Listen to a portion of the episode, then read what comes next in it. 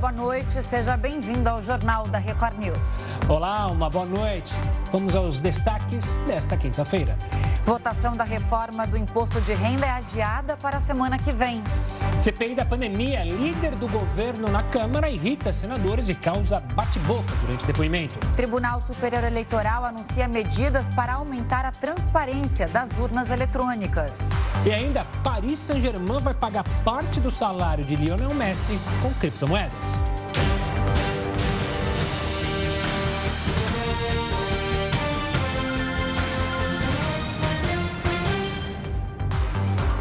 O ministro do Supremo Tribunal Federal, Alexandre de Moraes, determinou hoje a abertura de um inquérito sobre a participação do presidente Jair Bolsonaro no vazamento de dados sigilosos da Polícia Federal.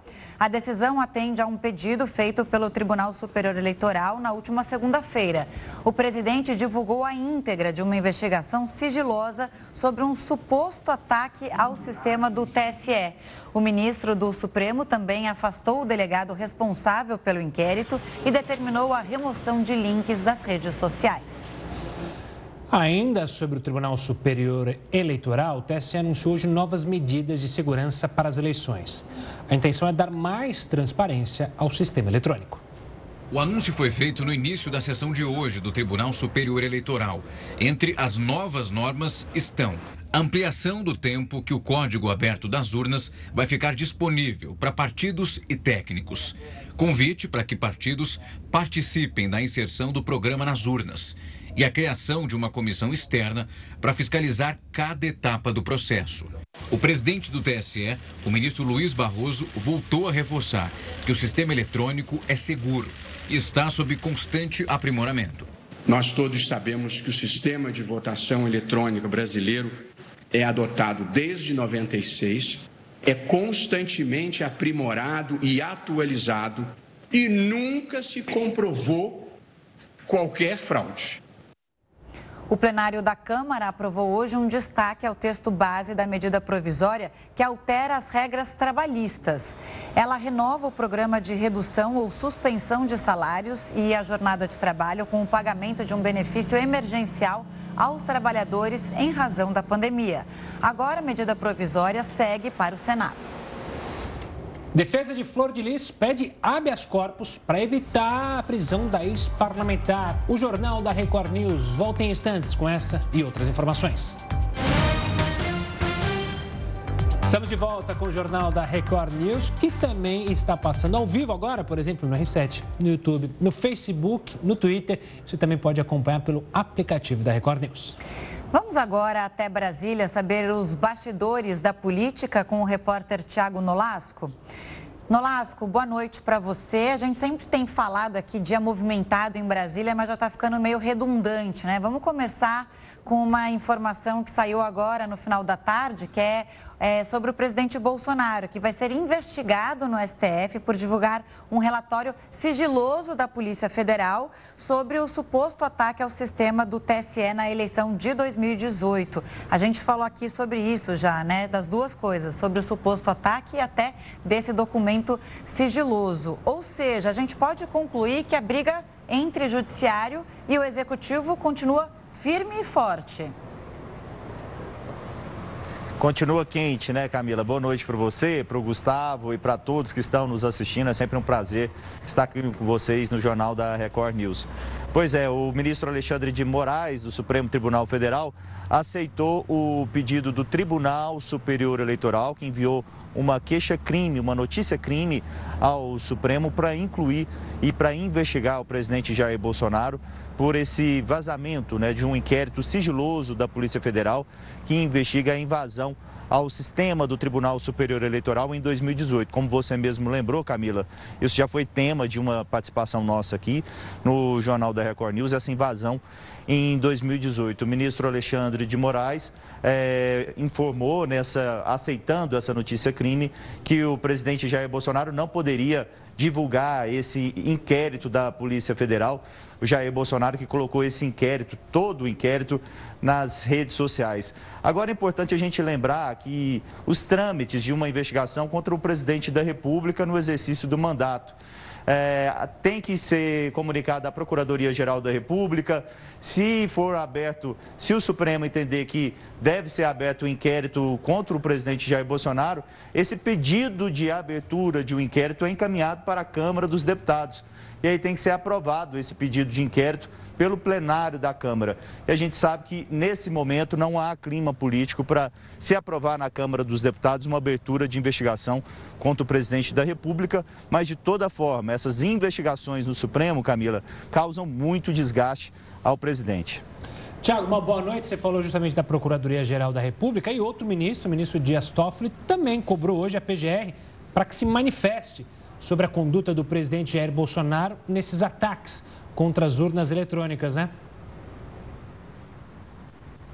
Pois é, Gustavo, esse já é uma outra investigação, né? Para quem está nos assistindo não se perder, né? Essa é uma investigação, já que o presidente Jair Bolsonaro falou que existia provas, que tinha provas da fraude nas eleições de 2018. Aí o senador Alessandro Vieira, do Cidadania de Sergipe, entrou com um processo no Supremo para obrigar o presidente Jair Bolsonaro a apresentar essas provas. Aí o ministro Dias Toffoli do Supremo pediu uma manifestação da Procuradoria-Geral da República. Só que a PGR devolveu esse pedido ao Supremo sem enviar um parecer e agora Dias Toffoli pediu novamente, novamente para que Augusto Aras se manifeste nesse pedido de investigação feito pelo senador Alessandro Vieira. Agora é aguardar como vai ficar esse embrólio aí, se Augusto Aras vai responder esse pedido de Dias Toffoli.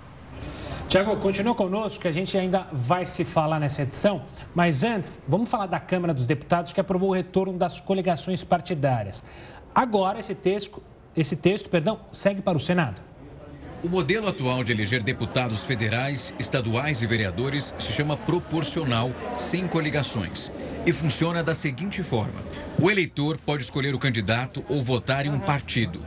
Na primeira contagem de votos, não importa quanto cada candidato recebeu, porque todos vão para a conta do partido. Por exemplo, o candidato A recebeu cinco votos, o B recebeu mais cinco votos e o partido que os dois fazem parte recebeu 20 votos. Sendo assim, o partido tem 30 votos. Depois dessa contagem, o Tribunal Superior Eleitoral faz os cálculos para decidir quantas cadeiras cada partido tem direito na casa. É proporcional. Então, os partidos com mais votos têm mais representantes eleitos. Depois de concluir quantas cadeiras cada partido vai ocupar, dá para saber quais candidatos foram eleitos.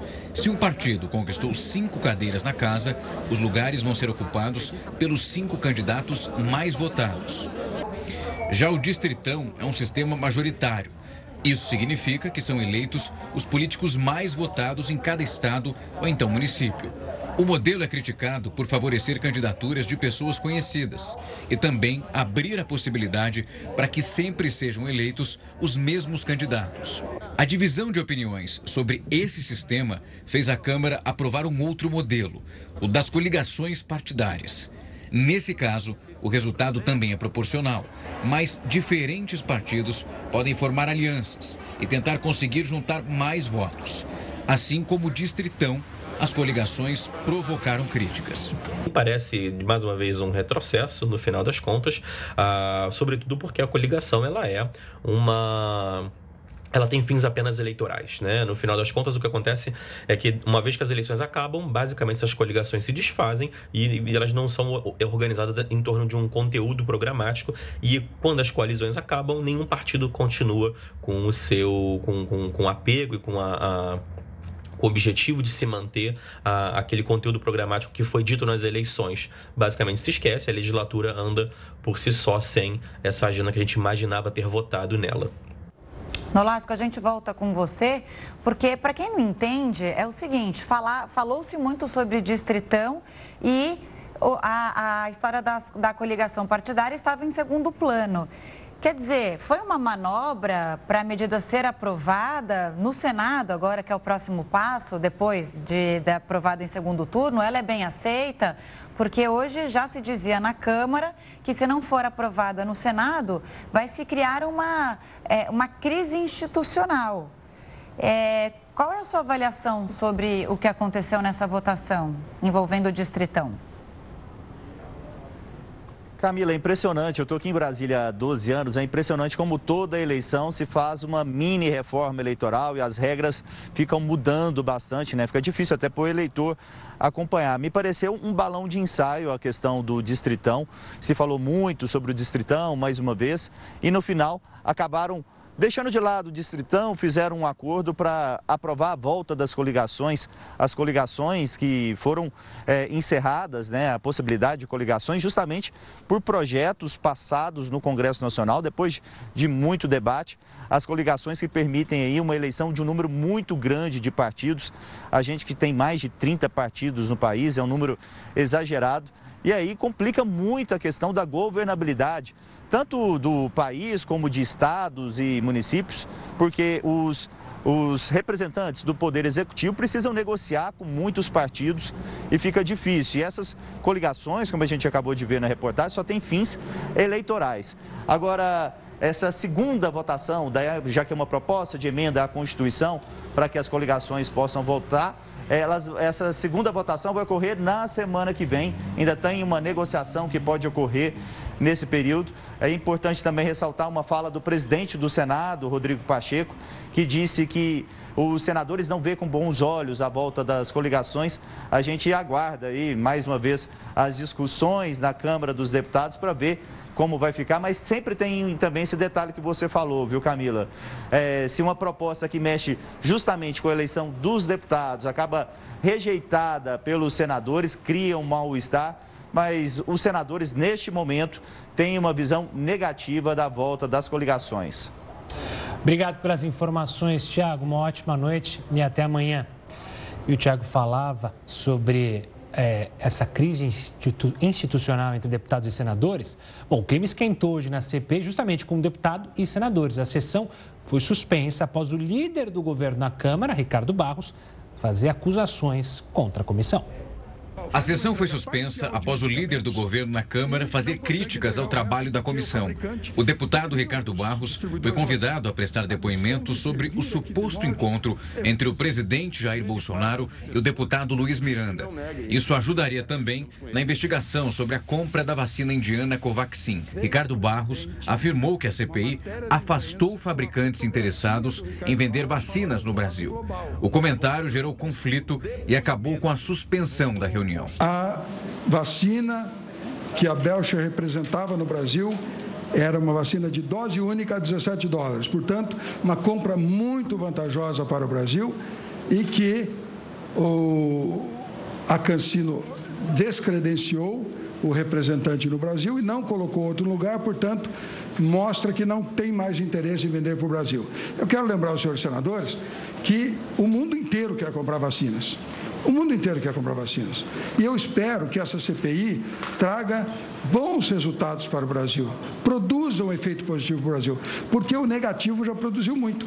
Afastou muitas empresas interessadas em vender vacina no Brasil que não se interessam Isso mais. Não é verdade. Isso não é verdade. O presidente da CPI, Omar Aziz, anunciou que Ricardo Barros ainda vai voltar à comissão, mas na condição de convocado. Lembrando que os convocados são obrigados por lei a falar a verdade no depoimento e também a responder todas as questões dos parlamentares. As últimas decisões do Supremo Tribunal Federal sobre os convocados da CPI indicam que Ricardo Barros teria o direito de ficar em silêncio para não se autoincriminar no depoimento. E depois de ter o mandato cassado, a defesa de Flor de Lis pediu um habeas corpus para evitar a prisão da ex-parlamentar. Ela é apontada pela Polícia Civil e também pelo Ministério Público do Rio de Janeiro como mandante do assassinato do marido, o pastor Anderson do Carmo. O crime teria sido executado pelo filho do casal, Flávio dos Santos, amando de Flor de Lis. Sem o mandato, Flor de Lis perde a imunidade parlamentar que impedia a prisão preventiva. E a Caixa Econômica Federal divulgou hoje o calendário das rodadas extras do auxílio emergencial. O auxílio acabaria em julho, mas foi prorrogado pelo governo por mais três meses agosto, setembro e outubro. Com isso, o benefício vai ser depositado até outubro. Obviamente, quando, como nós não voltamos à normalidade, iniciou-se o ano de 21 e nós é, prorrogamos uma nova fase para o auxílio emergencial. Este ano já superamos aqui a primeira metade. Nós começamos agora uma, o que seria né, uma quarta fase ou prorrogação da terceira fase do auxílio emergencial, que nós concedemos por quatro meses e resolvemos prorrogar por mais três meses. Obviamente, esses três meses termina quando nós teremos então é, o programa, novo programa chamado Auxílio Brasil, onde, segundo acertado com a equipe econômica, o reajuste será de no mínimo 50% é, do que se paga na média do Bolsa Família atualmente. E o ministro da Cidadania, João Roma, falou hoje em pronunciamento sobre a criação do Auxílio Brasil.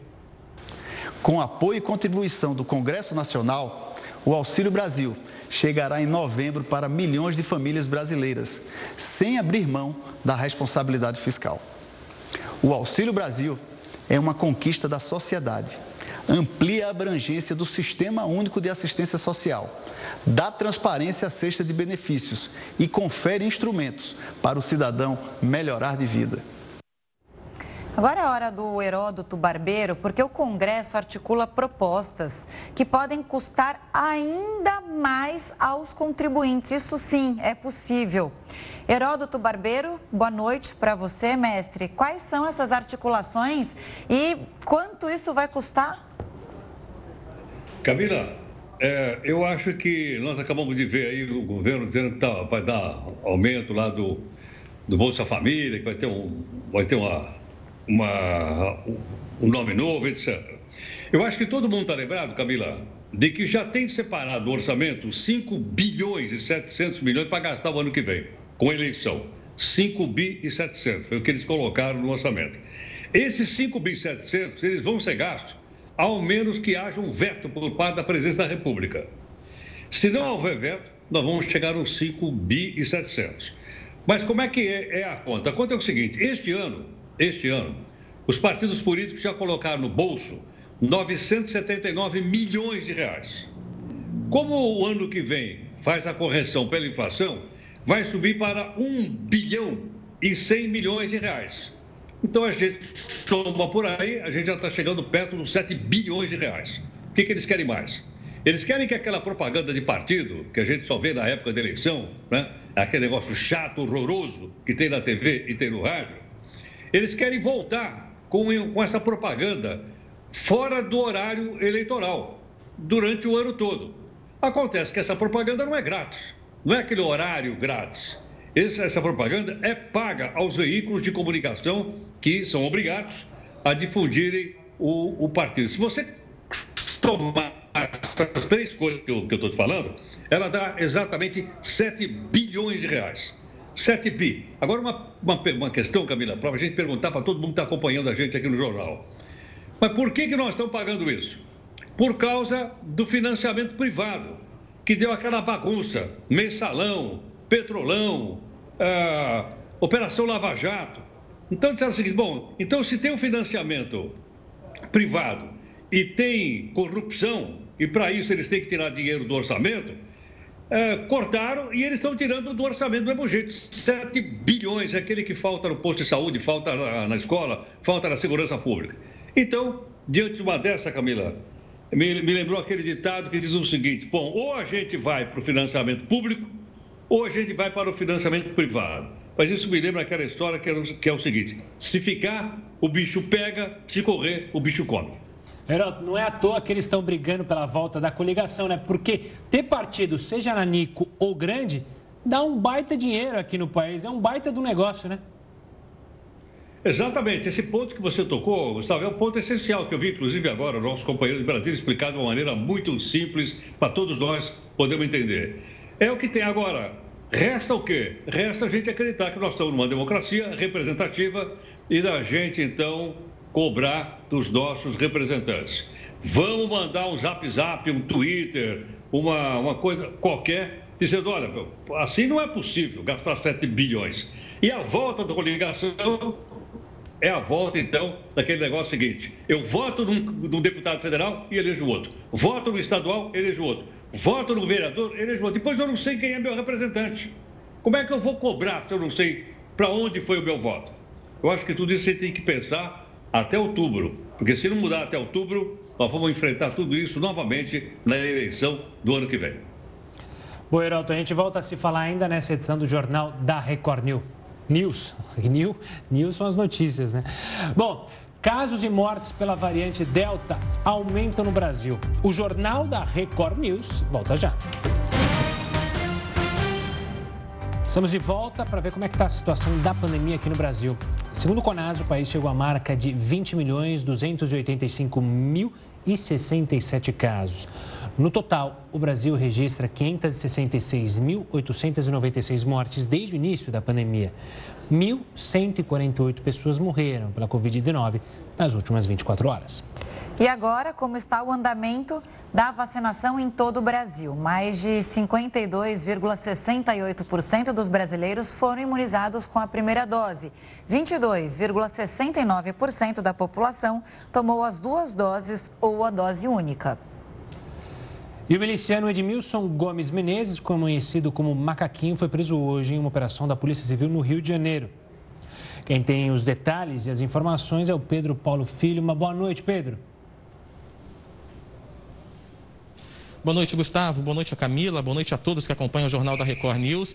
Olha, essa operação causou pânico para moradores que acompanharam toda essa movimentação também que teve troca de tiros na região do Campinho, na zona norte da cidade. Dois helicópteros da CORE, a Coordenadoria de Recursos Especiais da Polícia Civil, deram rasantes sobre a comunidade à procura de um dos considerados milicianos mais perigosos do Rio de Janeiro, esse miliciano, ele estava escondido, foi encontrado debaixo da cama da casa da tia, no Morro do Campinho, na zona norte da cidade. Edmilson Gomes Menezes, conhecido como Macaquinho, ele tinha como, com, estava com seguranças no momento da chegada da polícia, que trocaram tiros com os agentes. Eles fugiram e deixaram para trás dois fuzis. Macaquinho foi trazido aqui para a cidade da polícia onde está preso. Durante uma entrevista coletiva de imprensa que acabou agora há pouco, a Polícia Civil destacou que o bando chefiado por Macaquinho já estava também expandindo sua atuação. Deixou de lado apenas a cobrança de serviços como TV a cabo internet clandestinas, mas também agora está atuando na expansão do tráfico de armas e drogas e tentando expandir seu território. Com isso, a polícia deixa de classificar o grupo chefiado por Macaquinho de milicianos e agora passa a chamá-los de narcotraficantes. A polícia continua ocupando a região para evitar novos confrontos. Camila, e Gustavo. Pedro Paulo, curioso isso, né? O cara é um dos, é, um dos milicianos mais procurados do país. Na hora de ser preso, ele está debaixo é, do colchão, da cama, da casa da tia. Só uma, um comentário aqui. Obrigada, Pedro Paulo. Até amanhã.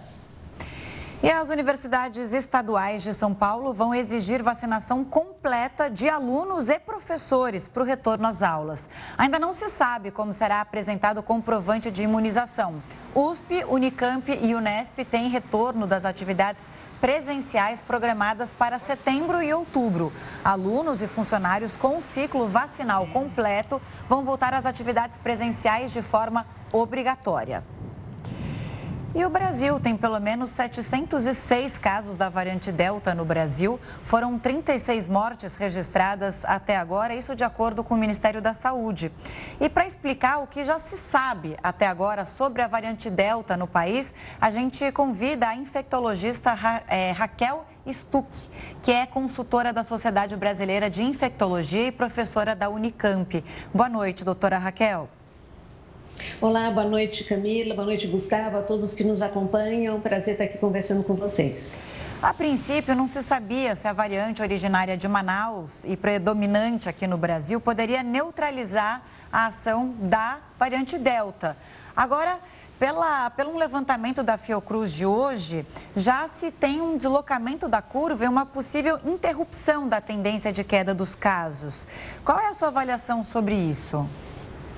É, é, realmente é, existia essa suspeita nossa, né, ah, de que talvez a variante né, de origem né, em Manaus, a P1, né, a gama, ela pudesse inibir a variante Delta. E porque com a gama até a gente já tá, aprendeu a lidar nesse semestre. Mas não, o Rio de Janeiro até é um exemplo muito claro que a, a que a variante Delta já passa né, a, a, dominar, até a ser a mais frequente no Rio de Janeiro, na, no município do Rio de Janeiro, neste momento, ao que tudo indica.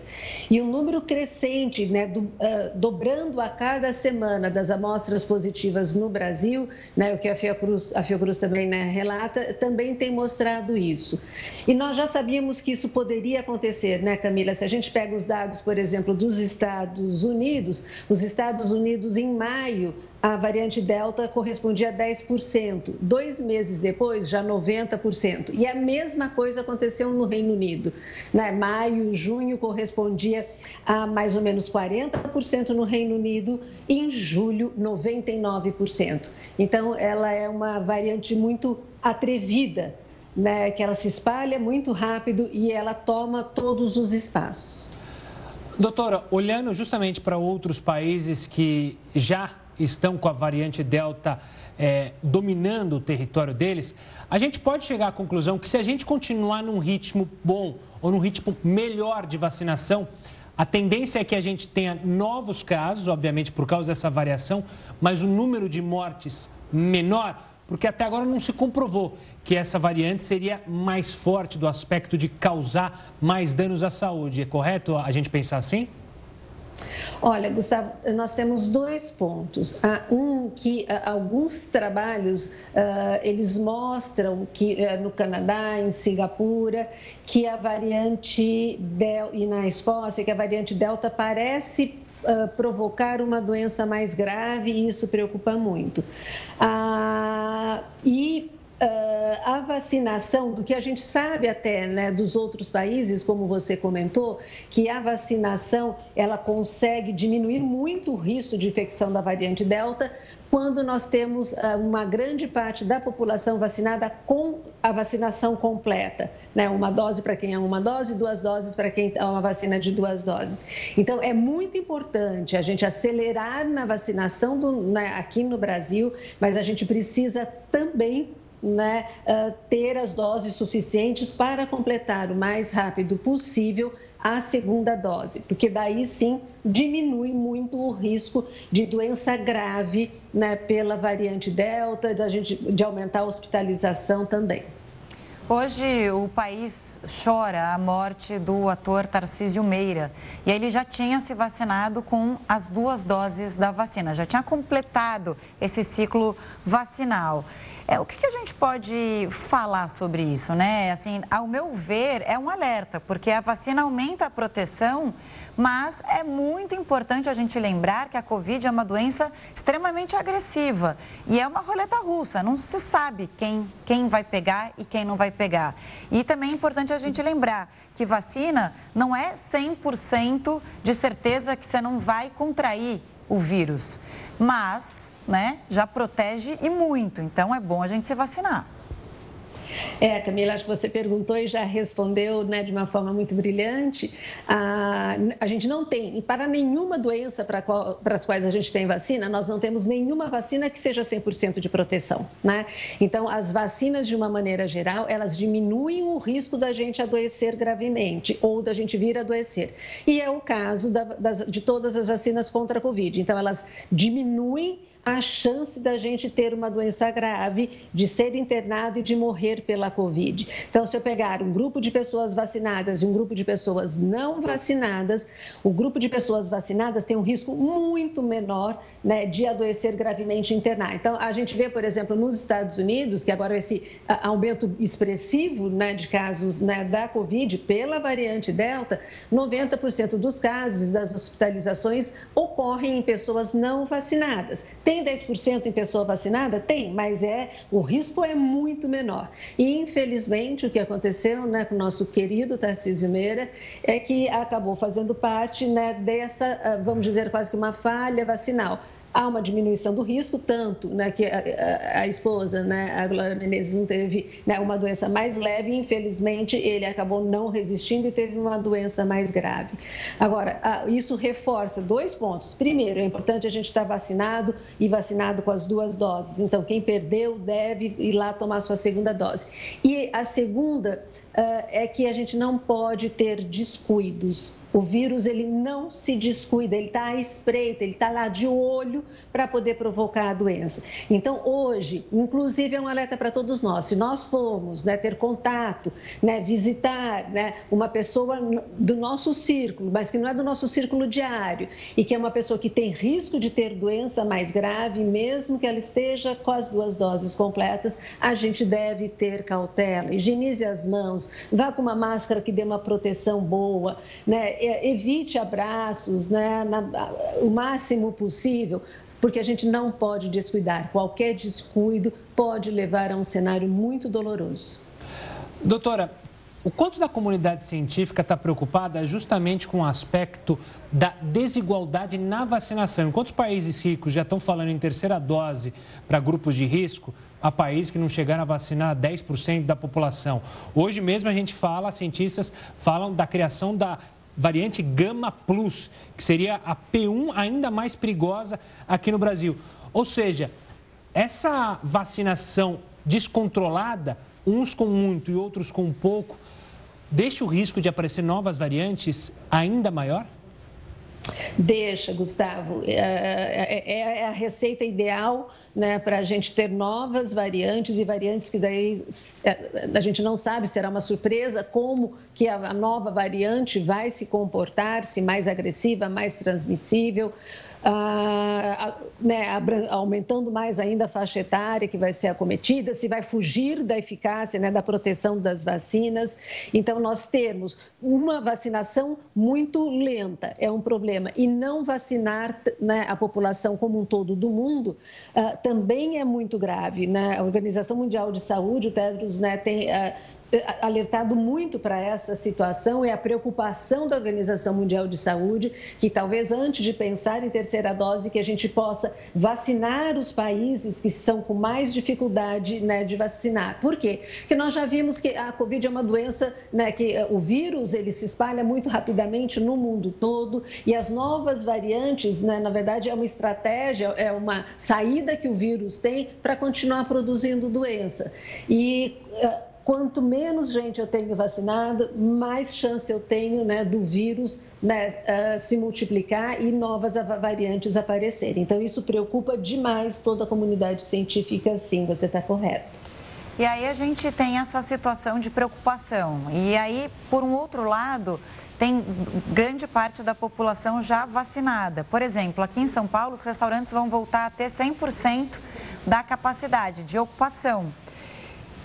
Como é que fica? A gente pode se sentir seguro para voltar a frequentar esses lugares? Eu sei que tem um problema econômico, que tem que haver a retomada da economia, mas tem muita gente com receio ainda de voltar a uma vida não normal, mas ao novo normal. Qual, qual, que a gente pode pensar agora com essa retomada e, ao mesmo tempo, com esse perigo de novas variantes? Olha, Camila, você sabe que em relação à Covid, eu sempre fico com muito receosa com todo o planejamento que vá além de duas, três semanas. E eu tenho, assim, de uma certa forma, ah, assim, exemplificado e usado um ditado popular, uma frase bem antiga, né? Porque eu sou antiga, que, assim, a variante Delta, ela veio azedar o nosso leite né? no sentido de que realmente toda a nossa preparação estava para uma volta né, do quase do normal do que a gente tinha. Então, podendo. Uh, ter até aglomeração, jogos, festas é, com torcida, né, shows, restaurante aberto, todo mundo lá junto. Por quê? Porque os nossos dados, né, nossos números mostravam sim que a gente estava caminhando e a luz do túnel estava aqui, a dois passos da gente. Infelizmente, a variante Delta, de uma forma muito rápida, vem nos mostrando que uh, talvez a gente não tenha essa segurança neste momento e que a gente precise de um pouco mais de cautela junto com a, a, vacinação que tem que se acelerar mais. Né? Então, se tudo realmente né, do que está planejado né, for realmente autorizado a funcionar, cada um de nós, né, aquela conversa que a gente teve até lá no começo, no ano passado, tem que também ser responsável né, por se cuidar e cuidar a todos. Quer dizer, se eu vou num ambiente mais, eh, um ambiente fechado principalmente, sem ventilação natural, eu devo usar uma máscara até com uma capacidade maior de filtração, eu devo ficar com a máscara enquanto eu converso o tempo todo, eu só vou tirar a máscara rapidamente para levar comida e bebida, não é para chegar no lugar, né, no restaurante, sento, ponho a minha máscara ali do ladinho e fico ali duas horas conversando. Isso nós não devemos fazer. Isso não é um, um descuido, isso daí é quase uma negligência né, com a nossa saúde, com a saúde dos demais, porque nos ambientes fechados o risco da transmissão ele é ainda maior. Doutora Raquel, obrigado pela participação aqui conosco no Jornal da Record News, falando então sobre os riscos dessa nova variante, já não tão nova, né, mas a já conhecida variante Delta. Um forte abraço e até uma próxima, doutora. Falando da Itália agora, no cenário europeu, o país pode ter registrado um recorde histórico de calor. Pois é, atingiu uma temperatura de quase 49 graus. O Ministério da Saúde da Itália emitiu um alerta vermelho sobre as altas temperaturas no país. Uma onda de calor ao redor do Mediterrâneo na Europa e no norte da África contribuiu para alguns dos piores incêndios vistos em anos. Na capital italiana, os bebedouros ornamentais posicionados na calçada esquentavam no calor de 48,8 graus. O Serviço de Saúde italiano comunicou à população para que mantivessem comida e remédios em casa, para não precisarem sair ao sol. Pelo menos oito pessoas morreram em um deslizamento de terra na Turquia. Provocados pelas chuvas torrenciais, o país passa por um momento crítico. Esses prédios ficaram destruídos. Casas e carros ficaram embaixo d'água. As enchentes aconteceram logo depois da tentativa de combate dos incêndios florestais. Muitos animais morreram e 13 pessoas ficaram feridas. Caixa Econômica Federal vai depositar parte dos lucros do FGTS e a gente explica o que isso significa daqui a pouco. O Jornal da Record News volta já. O Jornal da Record News está de volta e você pode acompanhar a gente ao vivo. Vai sair de casa? Não tem problema. Pode acompanhar pelo R7, no YouTube, no Facebook, no Twitter e também no aplicativo da Record News. A Caixa Econômica vai depositar até o fim de agosto parte dos lucros do FGTS referentes ao ano passado. Mas o que significa isso? Bom, quem explica isso para a gente é o Hugo Garbi, professor de Economia da Universidade Mackenzie. Boa noite, professor.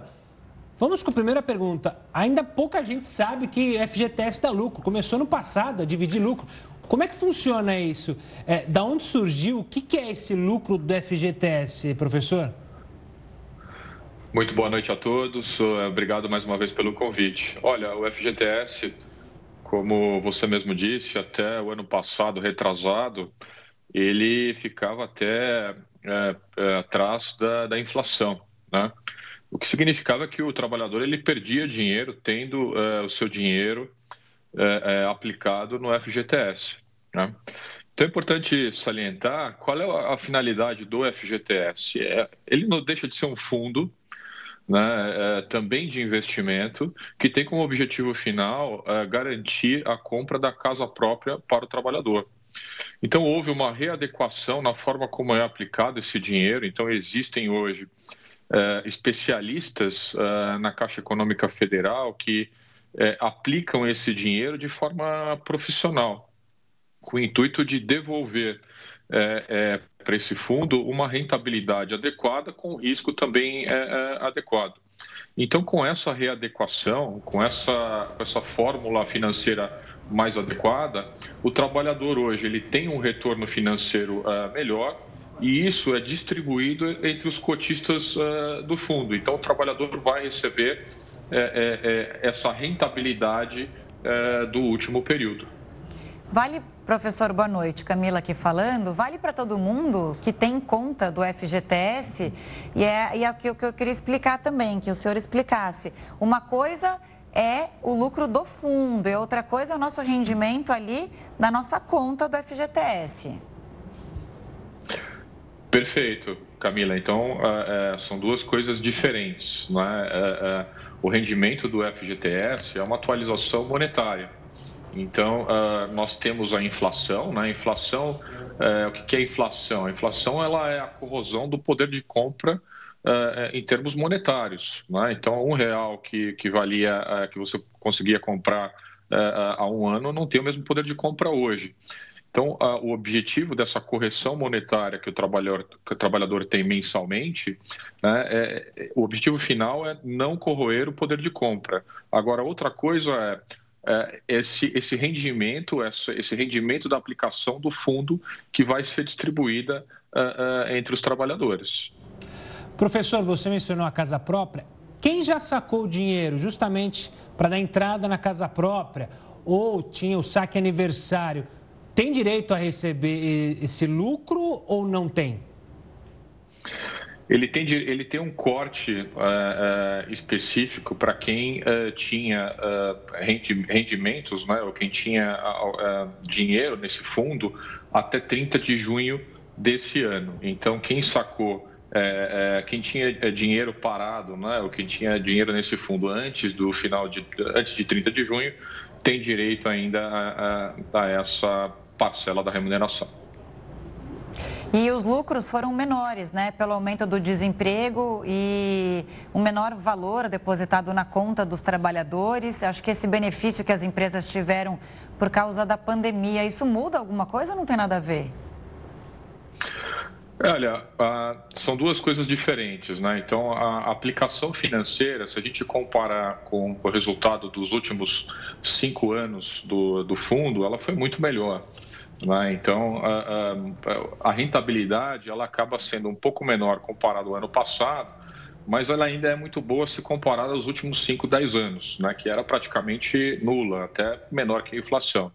Uh, o uso do fundo para auxílio, auxílio emergencial ou para outras coisas, uh, uh, outras atividades do governo, né? houve uma permissão para até 20% para o auxílio emergencial, ele não afeta ele não afeta a rentabilidade do fundo, né? porque no final do dia o que vai ser distribuído é só o lucro, a rentabilidade daquilo que, que, que foi aplicado. Tá certo, professor. Muito obrigada. Só lembrando aqui que os valores vão ser definidos numa reunião na semana que vem. Obrigada pela participação. Volte sempre. E um navio com bandeira do Panamá encalhou num porto, isso no Japão. A preocupação é com vazamento de óleo. A embarcação transportava madeira quando encalhou. Segundo a guarda costeira, o navio conseguiu se soltar, mas em seguida se partiu em dois. Imagens do alto mar mostram que a mancha de óleo se espalhou por cerca de 5 quilômetros. Medidas de contenção foram tomadas para evitar que a água seja ainda mais contaminada. Um vazamento de óleo no Mar Negro pode atingir um aquário natural de golfinhos. Segundo a imprensa da Rússia, o óleo está se espalhando pela costa do país. O acidente foi no fim de semana e já cobriu 80 quilômetros quadrados. A Agência Russa de Segurança do Consumidor afirma que já realizou análises com amostras da região e que a qualidade da água permanece dentro das normas definitivamente a gente não tem cuidado bem do nosso planeta. Até hoje, né? Aqui lembra daquele vazamento de óleo. E até a gente não sabe de quem era o não óleo. Não se né? sabe, é o responsável, mas a gente encontra ainda marcas, manchas de, de óleo ali pelo litoral brasileiro. Uma pena. Agora, mudando de assunto, um concurso público tem mais de 730 candidatos para cada vaga. É isso mesmo, Heródoto? Qual é o cargo tão disputado? É sei lá, astronauta da NASA? Pois é, ah. Camila, sabe que na época que eu dava aula de uh, os mais procurados eram o curso de medicina. Aí tinha assim 90 candidatos por uma vaga no curso de medicina, o que era considerado um absurdo. Mas quando você lembrou 735 candidatos por uma vaga, na verdade não é para ser astronauta, é para ser funcionário do Banco do Brasil. Sabe por quê? Uau. Tem 1 milhão 640 mil pessoas inscritas. Vou repetir: 1 milhão 646 mil pessoas inscritas para uma vaga no Banco do Brasil. Quantas vagas tem? 2.240. Aí eu dividi, deu 730 candidatos por uma única vaga. Ganha muito bem, é isso? Bom, mas, é... Ganha muito bem, é isso? Por que, que todo mundo está querendo ir para essa então, vaga específica? Eu, eu, eu, tem um negócio legal, Curioso, é? sim. Só trabalha seis horas por dia. Ah, tem uma explicação ah, aí por trás. Ah, que bom ah, que você descobre essas olhar, coisas, Herói. Quando é que apareceu isso? Apareceu em 1943, na época do Getúlio Vargas da CLT. Está lá seis horas por dia. Falei, bom, então seis horas por dia já não é um negócio tão ruim. Mas o salário, ele precisa ser considerado o seguinte: em grana, são 3 mil reais salário. Mas como são seis horas por dia e são cinco dias por semana, você trabalha 30 horas por semana. A gente trabalha 40 e vai até 44 no país, que é o legal, até 44. Mas aqui não, aqui você trabalha só 30. Mas, mas por que, que o pessoal quer ser logicamente, a marca Banco do Brasil é muito forte, sem dúvida alguma. Mas é porque o pessoal pensa, bom, primeiro, tem ascensão na carreira, eu posso ganhar mais. Segundo, tem auxílios. Os auxílios chegam mais ou menos a R$ 1.500. Então vê que já melhorou a história. Fora isso, tem vale transporte, vale creche e previdência complementar. Então, opa, já passou a ser um negócio razoável haja vista que isso é, é um pagamento direto, somando tudo vai dar um dinheirinho mais ou menos alto. É claro que isso aqui é uma coisa importante, sem dúvida alguma, mas nós estamos longe ainda de resolver o problema do desemprego que a gente sempre tem mostrado aí. Ainda somos 14 milhões e 700 mil brasileiros procurando emprego no país e não encontrando. É isso que nós temos por hoje. Obrigado, Heraldo, pela participação. A gente se encontra amanhã, sexta-feira. Tchau, tchau. Os Estados Unidos vão enviar tropas para ajudar na retirada de funcionários do Afeganistão. O Jornal da Record News volta em um minuto. Na verdade, 60 segundos. Estamos de volta e os Estados Unidos anunciaram que vão enviar tropas para ajudar na retirada de funcionários da embaixada americana no Afeganistão. Cerca de 3 mil soldados vão fornecer apoio terrestre e aéreo aos funcionários durante o trajeto até o aeroporto de Cabul. A ação acontece depois que o grupo extremista Talibã assumiu o controle de 10 capitais do país. E a Apple está procurando uma parceira para desenvolver um novo projeto: criar o próprio carro da marca. Executivos da empresa americana de tecnologia foram à Coreia do Sul para negociar com montadoras do país. Os encontros foram divulgados pelo jornal The Korea Times. De acordo com a Apple, a ideia é lançar o novo veículo no mercado em 2025. Detalhes do projeto ainda não foram divulgados. E olha só essa: a NASA está produzindo um avião supersônico silencioso. Segundo o projeto, a aeronave não deve fazer nenhum barulho e poderá ultrapassar 1.700 km por hora. O lançamento do avião está previsto para o ano que vem. E olha, o salário de Messi no Paris Saint-Germain vai chegar perto de 18 milhões de reais por mês. Você Salerão. tem ideia do que, é receber? Não tenho ideia. Imagina. Não ideia. Acho que não tenho nem condições de gastar tudo isso que ele recebe por mês. Só que o craque vai receber uma parte em criptomoedas. Pois é, pagamento em moedas digitais é uma estratégia da equipe francesa. O PSG quer usar ações de marketing com os torcedores para pagar parte digital do salário do argentino. É a primeira contratação da história do futebol que algum tipo de criptomoeda é usada para cobrir os custos do jogador. Messi pode, né? Ah, ele pode tudo, né? A gente que Eu também, se quiser me pagar em criptomoeda, estou aceitando também. Acorda, tá? o Jornal da Record News fica por aqui. Obrigada pela audiência. Você continua com o News das 10 com o Rafael Algarte. Uma boa noite e até amanhã.